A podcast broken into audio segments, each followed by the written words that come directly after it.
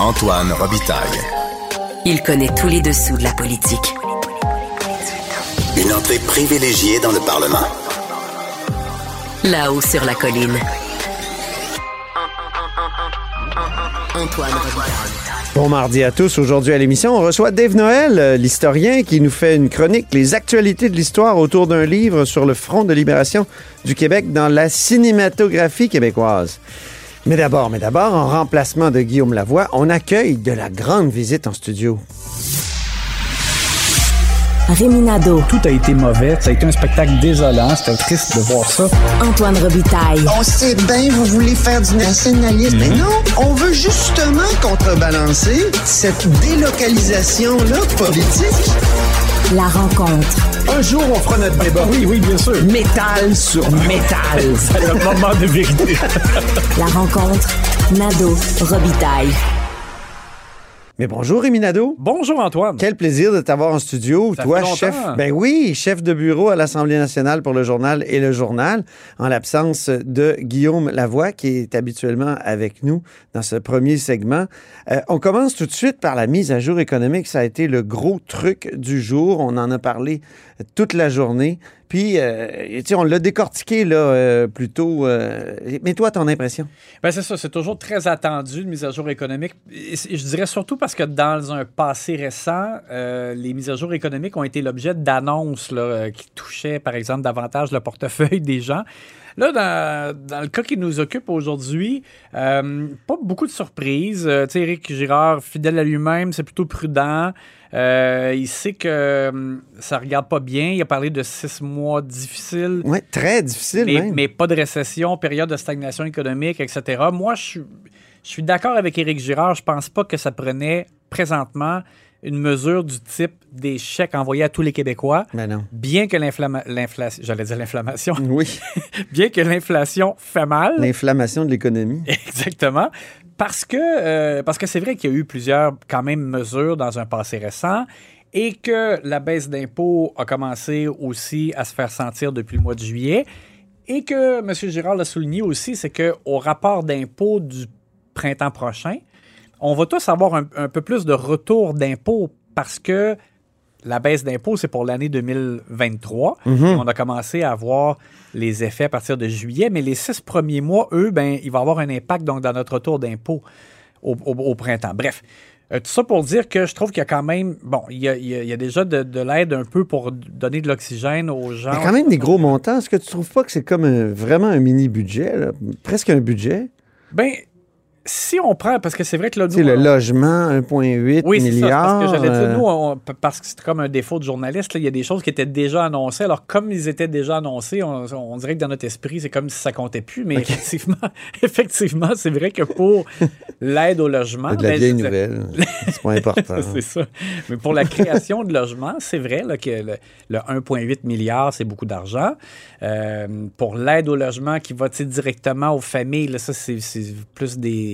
Je ne sais pas si on peut dire des miettes, c'est des montants là, qui ne sont pas très significatifs. On parle d'à peu près 50 millions sur 5 ans. Il y a 25 000 familles de plus qui vont avoir un, petit montant de plus comme allocation au logement. Euh, mais bon, il y, a différents, il y a différents trucs pour les banques alimentaires aussi. Il y a de l'aide. Donc, il y a, il y plusieurs trucs ciblés, c'est vrai. Mais de façon générale, je pense qu'Éric Girard fait bien euh, d'avoir gardé quand même le pied relativement sur le frein, dans le sens que il y, y a une période difficile qui s'en vient. Il est obligé d'aller aussi puiser dans sa marge de manœuvre, étant donné que euh, la prévision de croissance économique de l'an prochain est vraiment revue à la baisse, là, de la moitié. Euh, c'est pas rien. Donc, mais Ah, D'ailleurs, à la question, est-ce que vous êtes inquiet? Voilà ce qu'a répondu Éric Girard. J'aurais une préférence pour qu'il y ait la paix dans le monde et euh, une croissance économique, une faible inflation et des bas taux d'intérêt. Mais e- est-ce que euh, ça m'inquiète euh, excessivement? Non. Je pense que mon rôle, c'est d'être calme, d'observer ce qui se passe, de faire le, mieux qu'on peut dans des circonstances qui sont difficiles. Nous sommes le gouvernement euh, qui en a fait le plus pour ses citoyens.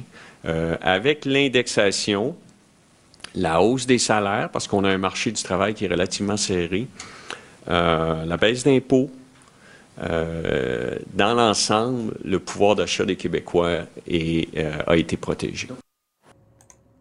Oui, il est calme. Il dit qu'il va être calme, Mais- notre ministre des Finances. Et ça le décrit bien. Oui. Il est bon là-dedans. Exactement. Et ça a continué de, de- de- comment dire, de susciter le débat, là, euh, même à la période de questions. Et on va faire une petite analyse sportive de cette période de questions, mon cher Rémi. Et on a besoin d'orgue.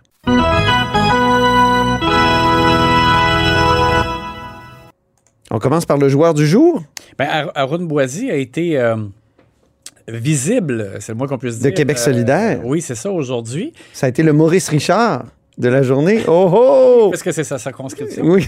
Et euh, donc, euh, à la période de questions, là, toute la question de, du, euh, de la mise à jour économique euh, a été très présente. Et euh, donc, il y a des, des- des, euh, élus qui ont fait ressortir des lacunes, par exemple, pour l'aide au logement, que c'était pas suffisant. Ou euh, est-ce qu'il y a une marge de manœuvre pour donner plus aux employés du secteur public? Il devrait, bon, etc.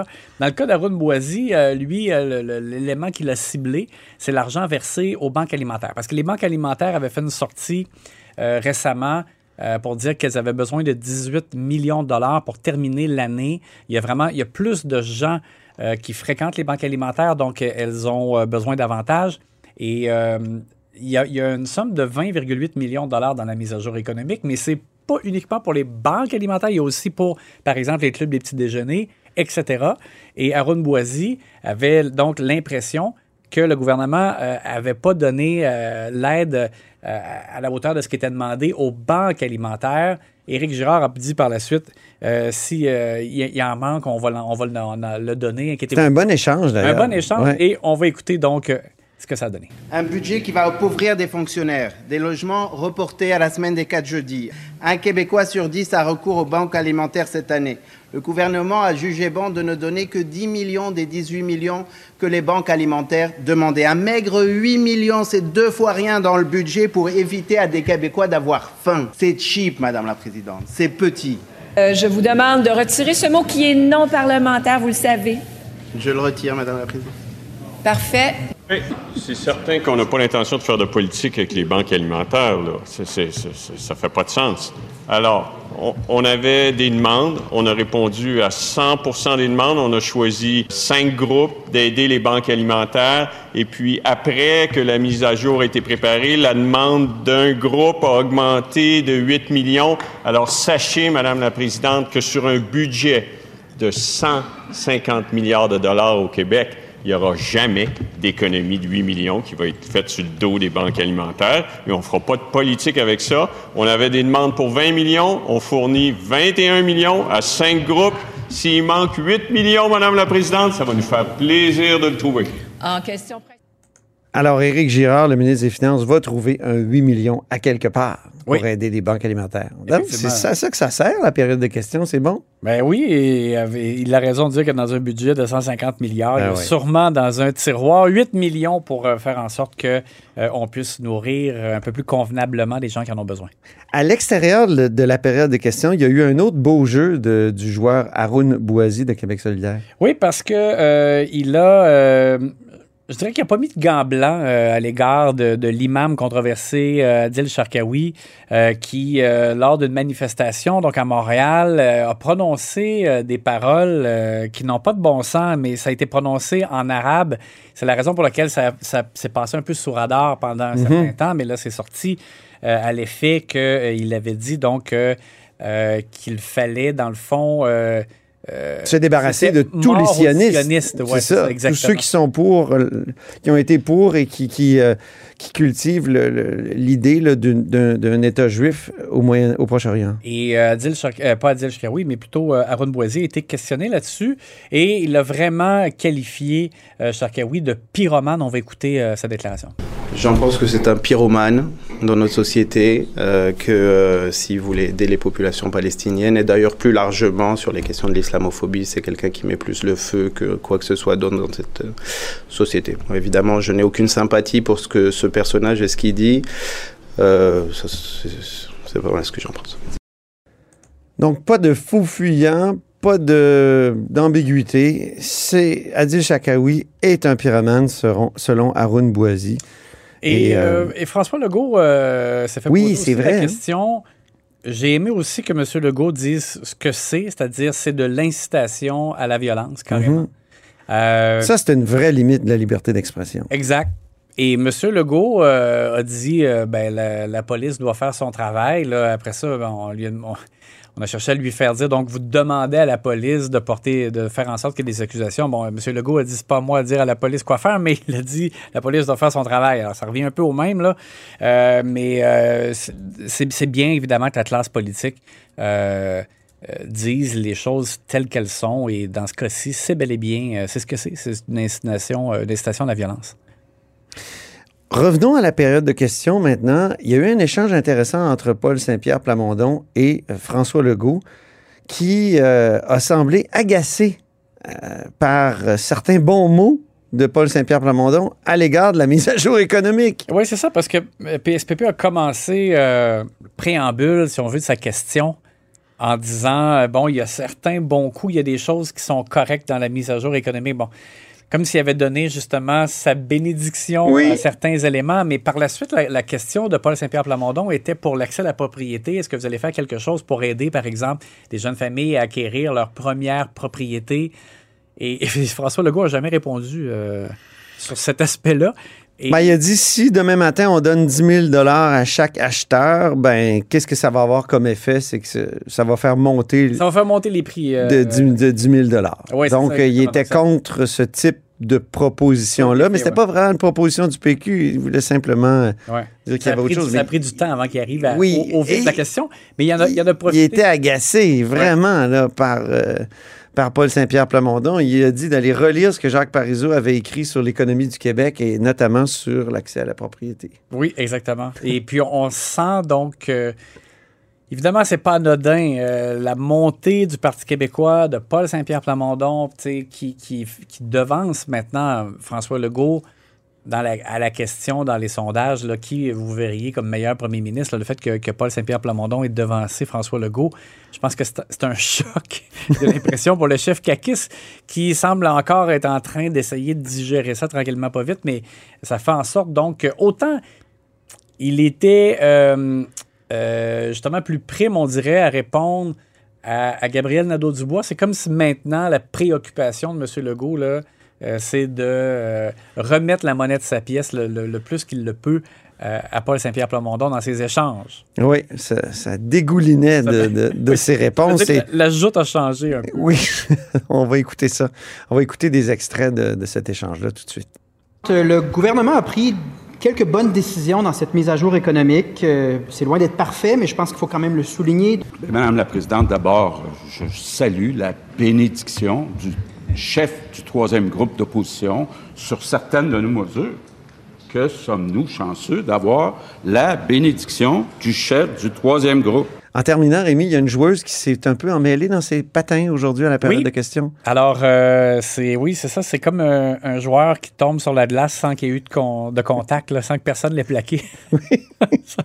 Alors, la, la députée de Westmount-Saint-Louis, Jennifer Macaron, euh, qui euh, a dit que le, le régime québécois d'assurance parentale, le RQAP, avait été créé en 96 par, ce- par un gouvernement libéral. J'ai besoin d'une explication du RQAP. C'est un gouvernement libéral qui l'a mis en place en 1996. Or, en 96, C'était les péquistes qui étaient au pouvoir. Alors, Ben oui. Simon Jolin Barrette s'est levé pour rectifier La députée vient de dire que c'est un gouvernement libéral en 96. À ma connaissance, c'est un gouvernement du Parti québécois en 96. Alors, c'est. euh, certains, certains avaient envie de dire après que ça prouvait que M. Jean Barrette était un péquiste puisqu'il Il défendait le bilan. Des mauvaises langues caquistes. Ouais. Hein? Merci beaucoup, Rémi. C'était un plaisir de te recevoir. Ça Puis plaisir. reviens donc plus souvent. Au revoir. Antoine Robitaille. Le véritable troisième lien. Le salon bleu à vos oreilles. Et tout ça sans utilisation des fonds publics. Les actualités de l'histoire. Avec Dave Noël et Antoine Robitaille. Mais bonjour, Dave Noël. Bonjour Antoine. Dave Noël, c'était notre chroniqueur d'histoire et accessoirement historien et journaliste qui est auteur, entre autres, d'une récente biographie de Chartier de Lotbinière euh, chez Boréal qui vient d'être euh, envoyé en réimpression, d'après ce que je comprends. Et toi, tu viens une fois de temps en temps nous visiter. C'est toujours un plaisir, Dave. C'est un plaisir partagé. Parfait. Donc, euh, trois ans après le 50e anniversaire de la crise d'octobre, euh, on va parler du FLQ parce que c'est un de tes sujets euh, fétiches. Un beau sujet. Le Front de libération du Québec. Et oui, moi, mais moins que toi. Il y a Sylvain Garel, qui est l'historien du cinéma québécois, euh, qui lance le FLQ dans la cinématographie québécoise aux, éditions Somme Toute. C'est un ouvrage qui est énorme, là. je le lis sur la table, 600 pages, et euh, ça répertorie plus de 200 œuvres, dont le dernier Felkis. Oui, exact. Auquel nous avons euh, participé, toi et moi. Donc, euh, c'est qui déjà, euh, Sylvain Garel? J'ai dit que c'était un historien du cinéma, mais, mais encore. Oui, ben c'est ça. Sylvain Garel, c'est un, en fait, c'est un Français. Euh, lui, euh, il avait fait un projet de thèse sur le cinéma, sur le FLQ dans le cinéma québécois. Euh, mais finalement, entre-temps, il a été élu sur la liste des Verts à la mairie de Paris au début du siècle. Donc, ça a retardé le projet, ce qui a fait en sorte que cet ouvrage-là est sorti seulement maintenant. Donc, c'est pas une thèse, mais c'est ce qui est resté de son projet de thèse à, à l'époque. Donc, comme tu disais, une brique de 600 pages. C'est vraiment comme un, il y a- un premier volet qui est un un peu un essai sur une réflexion sur le cinéma québécois euh, en lien avec le FLQ. Et l'autre partie, c'est c'est un dictionnaire, dans le fond, des, euh, des, des 200 œuvres répertoriées. Euh, évidemment, quand on pense au FLQ dans le cinéma, les films les plus connus, on a Les Ordres de Michel Brault de 1974, qui est en noir et blanc, basé sur les... euh, les, euh, les- les- les Québécois qui ont été arrêtés dans le cadre des mesures de guerre. Les Ordres, c'est un chef-d'œuvre. C'est un chef-d'œuvre, oui. Réalisé peu de temps après la, la crise d'octobre, quatre ans après. Et on pense aussi à Octobre de Pierre Falardeau, 1994, basé sur le livre de Francis Simard, qui était un des membres de la cellule Chénier qui a enlevé Pierre Laporte. Donc, c'est vraiment les films les plus connus, mais il y en a beaucoup d'autres. Euh, et le livre de, de Tu M. parles de Carrel- 200 œuvres. Oui. Oui, quelque chose. En même temps, c'est ça, il faut préciser quelque chose, c'est qu'il y a seulement une cinquantaine qui font du FLQ leur sujet principal. Ah. Dans l'ouvrage, il y, a, y une légende qui explique euh, les différents liens avec le FLQ. On a un lien complet, euh, lien principal, important, partiel, très partiel, allusif, indirect, imprévu. Donc, ça, ça élargit beaucoup le corpus. Euh, Peut-être si on s'était réduit, si, l'auteur s'était concentré sur les liens directs, on aurait eu un ouvrage un peu plus euh, léger, peut-être plus abordable aussi, mais il a voulu embrasser le, le plus large possible. Donc, un lien allusif ou... euh, Oui, j'ai un exemple pour toi. Donc, Ouais. D'ailleurs, le premier film de l'Index, ça s'appelle À tout prendre, un film de Claude Jutras, qui est sorti en août 1963, donc quelques mois après la création du FLQ. OK. Et euh, en fait, c'est dans, dans le film, il y, a, il y a un acteur qui passe devant un mur où c'est écrit Québec libre. Donc, c'est tout. Ça, c'est un cas de lien très partiel et allusif. Euh, mais sinon, il y, a, il y a vraiment des. C'est vraiment exhaustif, alors. là. Oui, oui, c'est ça. C'est fascinant, cette ambition d'exhaustivité. Tout à fait. Par contre, il y a des, des, euh, des, des films ou des extraits de- d'émissions qui ont été mis de côté. C'est un peu étonnant. Par exemple, le, le sketch Le soldat et les mesures de guerre euh, d'Olivier Guimond du Bye Bye de 1970. 70. C'est ça, ça c'est un événement marquant sur Ben le oui. plan visuel et il a décidé de ne pas le mettre dans le, le répertoire. euh, donc, c'est un choix euh, qu'il a fait. Surprenant. Euh, sinon, ben, c'est ça, évidemment, on a chacun ses coups de cœur. Euh, moi, euh, deux films que j'ai beaucoup, que j'aime beaucoup de, de ce répertoire-là, c'est le film Bingo de Jean-Claude Lard de 1974. Donc, c'est un film qui l'auteur explique que c'est la première fiction québécoise à s'inspirer des événements d'octobre. On pourrait dire aussi que ça s'inspire également des événements de qui se sont déroulés à Sept-Îles en 1972. Donc, pour ceux que, qui se rappellent, donc l'époque du Front commun. Rappelle-nous, parce que. Oui, ben c'est ça, c'était On n'est le- pas tous des Ouais, ben, cracks du FLQ. ben, en fait, on n'est même plus dans le FLQ, on est dans le Front commun de 72. Il y avait Ah, des ok. manifestations et euh, il y a un, manifestant, un contre-manifestant qui avait foncé dans la foule Ah, avec oui. une voiture. Donc, euh, et cet épisode-là est repris dans le film. Euh, on- on voit, on sent que c'est une allusion directe. Euh, à ça. Euh, mais donc, c'est un film vraiment euh, extraordinaire. D'ailleurs, on va écouter un, un petit extrait. Quand on saura exactement qui est mort, on sera peut-être bien heureux.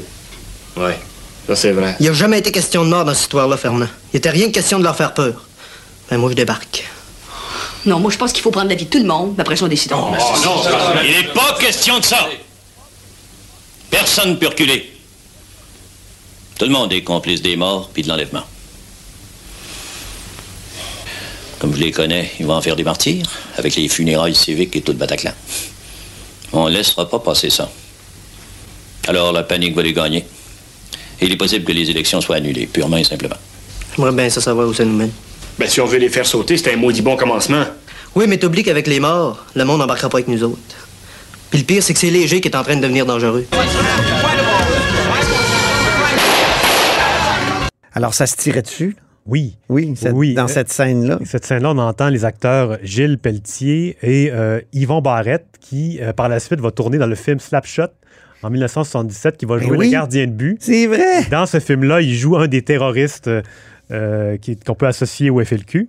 Et Jean-Claude Laure, lui, plus tard, va euh, justement réaliser une série sur le hockey. Lancez compte! Exactement. voilà, tout est dans tout. Exactement. Puis, euh, sinon, un deuxième film que j'aime beaucoup dans le répertoire de, de M. Garel, c'est le film No de Robert Lepage, qui n'avait pas été un succès à l'époque. Les critiques avaient été assez dures, mais quand on le regarde aujourd'hui, sans attente, c'est un, bon divertissement. Quelle était donc l'intrigue de, de No? Oui, ben l'intrigue, en fait, c'est qu'on est dans un appartement à Montréal. On a un groupe de, de felkistes qui préparent un, un attentat à la bombe.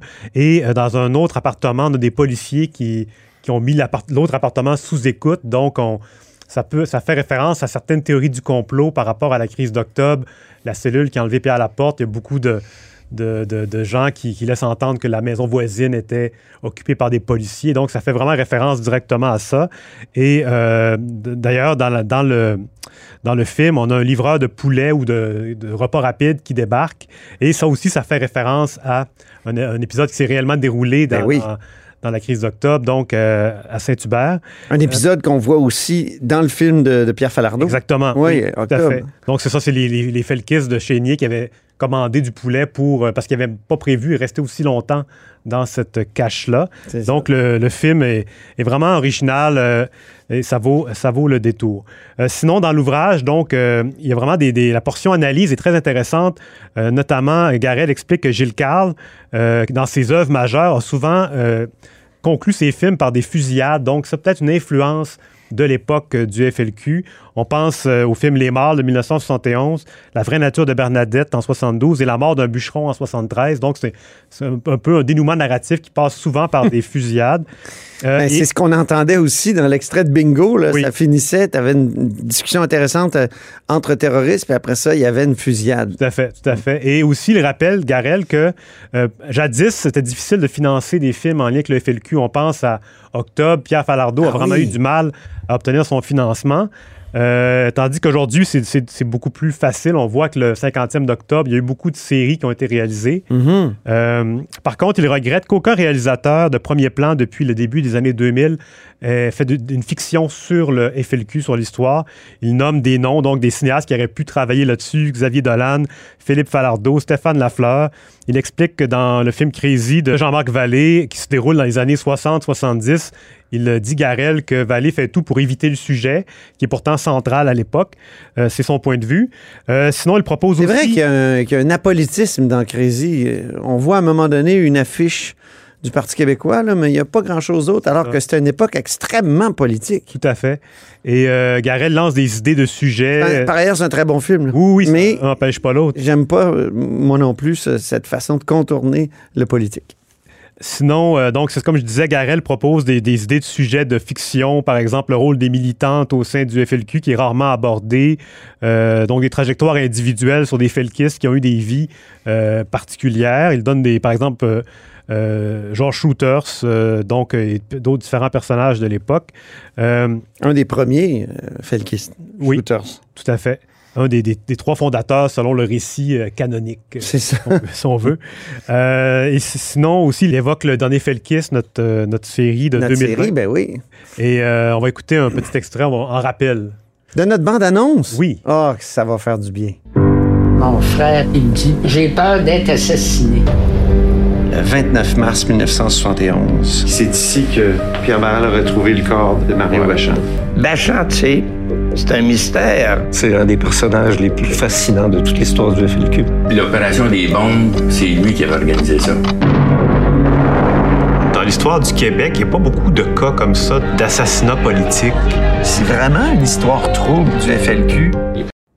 Oui, l'histoire de Mario Bachand, c'est vraiment une histoire passionnante. hein. On s'est passionné pour ça pendant des années, puis, puis on l'est encore. Oui, tout à fait. Euh, et c'est ça, dans l'ouvrage de Garel, chaque, euh, chaque œuvre est commentée décrite et euh, analysée. Il y a souvent aussi des critiques, notamment à notre endroit. Il nous reproche de ne pas avoir parlé à Stanley Gray. Euh, Ah mon Dieu, que j'ai essayé! Oui, voilà. c'est Stanley Gray, donc, euh, qui a organisé la manif euh, McGill français. Avec euh, Mario Bachand. En 69. J'ai envoyé des dizaines de courriels. On sait qu'il vit en Ontario, Stanley Gray. C'est un, c'est un prof de sociologie à l'époque à McGill, un, un anglophone, mais extrêmement sympathique à la cause indépendantiste. Donc ça, c'est une critique qu'il nous, euh, nous réserve, mais sinon, Mais il, a, mon il a un bon commentaire sur la série. Donc voilà. Et c'est un ouvrage, c'est ça qui vaut la peine. euh, c'est vraiment une référence pour euh, quiconque s'intéresse au sujet. Très bien. Merci beaucoup, euh, mon cher Dave. Puis reviens quand tu veux. Tu es toujours le bienvenu. Je, je tiens à dire qu'on devait parler de ça au mois d'octobre. On- donc, on était raccord avec l'histoire. Mais évidemment, dans, ma vie a été compliquée euh, depuis quelques semaines. Alors, à très bientôt. Merci. Je rappelle que Dave Noël est euh, historien, journaliste et auteur, entre autres, de Montcalm, général américain, et de Chartier de Lobinière. Et c'est là-dessus que se termine La Haut sur la colline. En ce mardi, merci beaucoup d'avoir été des nôtres. N'hésitez surtout pas à diffuser vos segments préférés sur vos réseaux. Ça, c'est la fonction partage, mais aussi le bouche à oreille. Et je vous dis à demain. Cube Radio.